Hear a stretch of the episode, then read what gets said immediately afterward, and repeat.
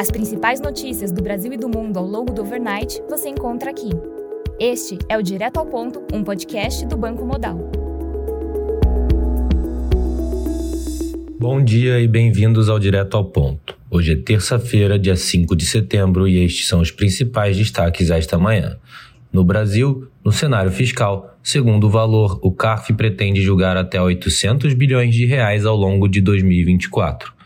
Presidente do conselho indica que a expectativa de aumento de receita de 54 bilhões é conservadora. Após falas do presidente da Câmara dos Deputados, o governo federal inicia discussão sobre a reforma administrativa. Proposta de orçamento enviada ao Congresso conta com receitas que dependem de aprovação de projetos para pagamento dos juros da dívida pública em 2024. Câmara dos Deputados aprovou a tramitação de urgência do programa Desenrola. Expectativa é que o projeto seja votado ainda nesta terça-feira, mas incertezas em relação ao quórum podem adiar votação para a próxima semana. Segundo o Globo, empresas de apostas esportivas desejam taxa menor e relator do projeto estuda a viabilização do pedido. Líderes da Câmara dos Deputados também querem reduzir a tributação sobre pessoas físicas, alegando que taxa de 30% está acima de outros mercados regulamentados. No cenário político, jornais destacam possível avanço na discussão da reforma ministerial, com entrega do Ministério do Esporte para o PP e o Ministério de Portos e Aeroportos para os republicanos. No cenário internacional, na zona do euro, o PPI de julho registrou queda de 0,5% na comparação mensal, acima do esperado menos 0,6%, mas abaixo do anterior menos 0,4%. Na comparação anual, o PPI de julho recuou 7,6%, em linha com o esperado e abaixo do anterior menos 3,4%. Ainda na zona do euro, o PMI final de serviços de agosto teve leitura de 47,9, abaixo da leitura preliminar 48,3 e do anterior 50,9.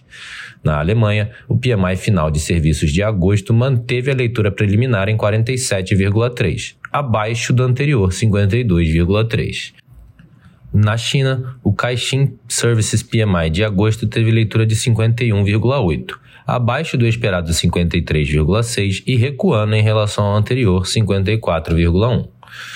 Adicionalmente, o governo pretende criar fundo de 40 bilhões de dólares para impulsionar a indústria de chips semicondutores. No Japão, o PMI de serviços de agosto teve leitura de 54,3, avançando em relação ao anterior 53,8. Já na Austrália, o PMI de serviços de agosto registrou leve queda para 47,8, ante 47,9 anterior. Na agenda do dia, destaque para a divulgação da produção industrial no Brasil às 9 horas da manhã e do PMI de serviços e composto também no Brasil às 10 horas da manhã. Às 11 horas, teremos a divulgação do Factory Orders e de Durable Goods nos Estados Unidos.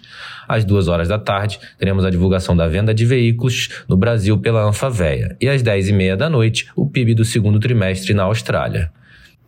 Nos mercados, o dólar index avança 0,4%. O S&P futuro recua 0,1%, enquanto o DAX futuro sobe 0,12%.